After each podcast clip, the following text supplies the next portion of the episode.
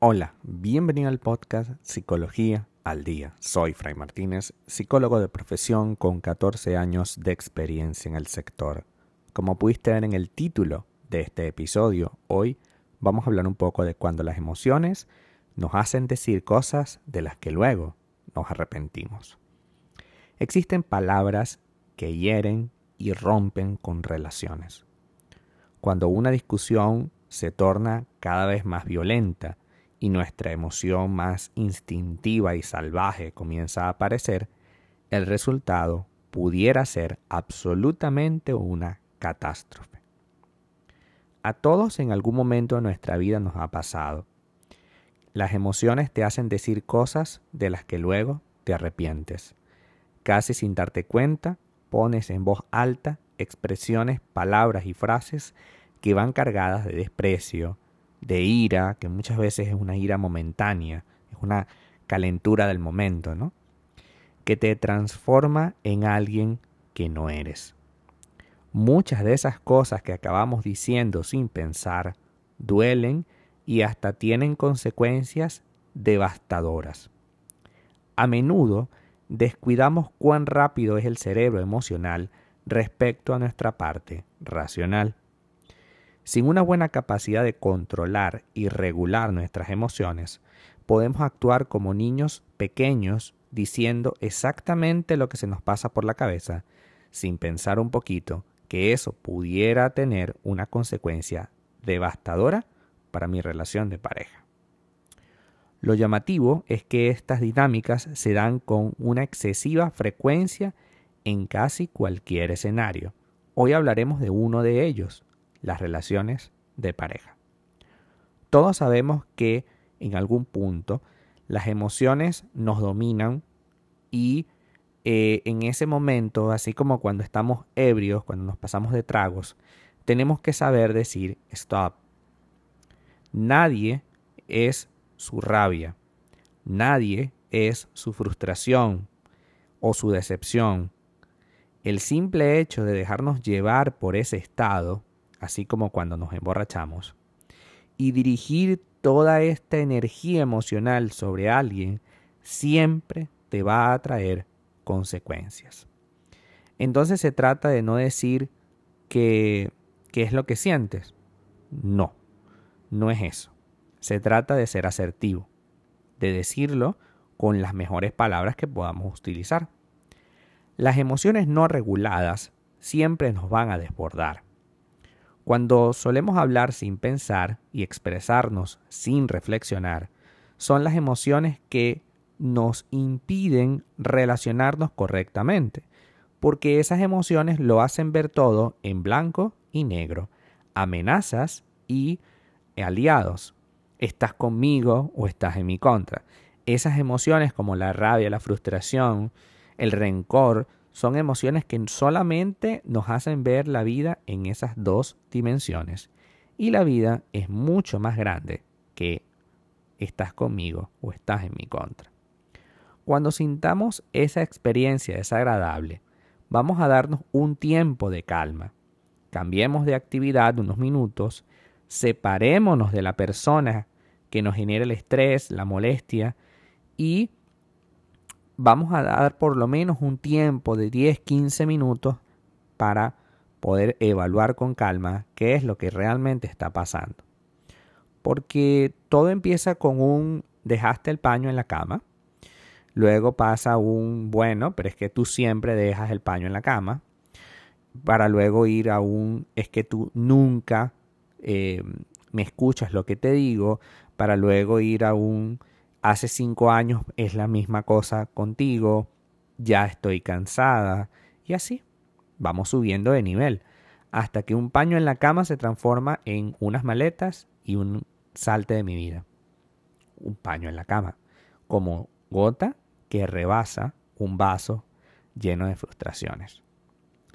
Entonces, es importante que entendamos que, a ver, estamos discutiendo sobre algo que sí, a lo mejor tiene que ver con lo demás, pero tratar de sacarlo todo y que me pagues la factura total no tiene sentido. tenemos que tomar contacto con lo que estimula esta situación, con la interpretación que hacemos de esta situación y a partir de allí poder hablar con calma sobre lo que yo siento. Cuando las emociones te hacen decir cosas de las que te arrepientes, debemos mejorar nuestra inteligencia emocional. Te conviertes en alguien que no te gusta cuando la emoción te, te, hace decir cosas de las que te arrepientes. Y pocas cosas resultan tan invalidantes. Ser esclavo de lo que sientes y no poder actuar como quieres te lleva a situaciones que no deseas. Pierdes a tu pareja, le haces daño y demuestras un lado de ti que revela tu incompetencia a nivel emocional. ¿Qué puedes hacer ante esta situación? Una manera de tener mayor control emocional y de comunicarnos mejor es potenciando nuestra inteligencia emocional, como dice el famoso Daniel Goleman. La regulación y la autoconciencia antes señaladas forman parte de esta situación. Hay una serie específica de situaciones, de fórmulas que hoy vamos a hablar para poder tratar de tener al menos un panorama. No se trata de que con esto te vas a salvar, porque evidentemente necesitas ir a terapia, por ejemplo. Necesitas trabajar en el tema a profundidad, pero esto vendría a ser como tu salida de emergencia para iniciar un proceso terapéutico serio. Primer paso. Una vez que tomes conciencia de tus emociones y elijas que quieres tener control sobre ellas, piensa en lugar de culpables en una solución. Repito, piensa en lugar de culpables en una solución. Ser asertivos es la mejor estrategia para hacer uso racional de nuestra comunicación.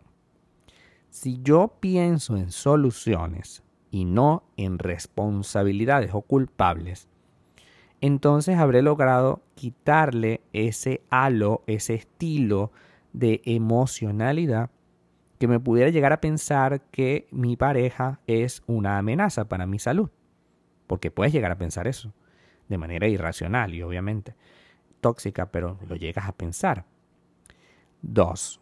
Si deseas mejorar tu autoimagen y la calidad de tus relaciones, no puedes dar voz a tus emociones de manera impulsiva. Niégate a ser esclavo de tu rabia, de tu miedo, frustración o molestia puntual. Si estás teniendo una molestia puntual, una incomodidad, una sensación de mucha rabia o frustración, es mejor el tiempo fuera. Momento, no quiero hablar, vamos a hablar más tarde, discúlpame, me siento un poco alterado, por favor, perdóname, trataré de solucionar esta situación, vamos a pensar en soluciones, discúlpame y te vas. 10 minutos, 15 minutos, media tarde, lo que sea conveniente. Lo importante es no botar la porquería por la boca, ¿no?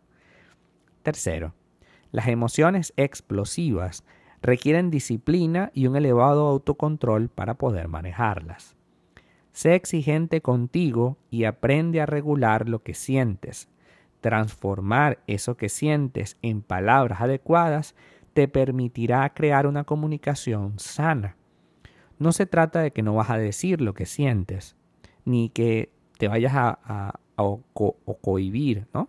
Se trata de que puedas hablar de manera clara sin que esto signifique una tragedia. Porque cuando yo le digo exactamente lo que se me pasa por la cabeza a mi pareja, se convierte todo en una especie de tragedia terrible, insalvable, insostenible. Hasta acá nuestro episodio del día de hoy. Muchísimas gracias por quedarte aquí hasta el final. Si deseas saber más sobre mi contenido, www.fraymartinez.com. Para consultas online, www.fraymartinez.com y también sígueme en mi Instagram, arroba fraymartinez20. Muchísimas gracias y hasta el próximo episodio.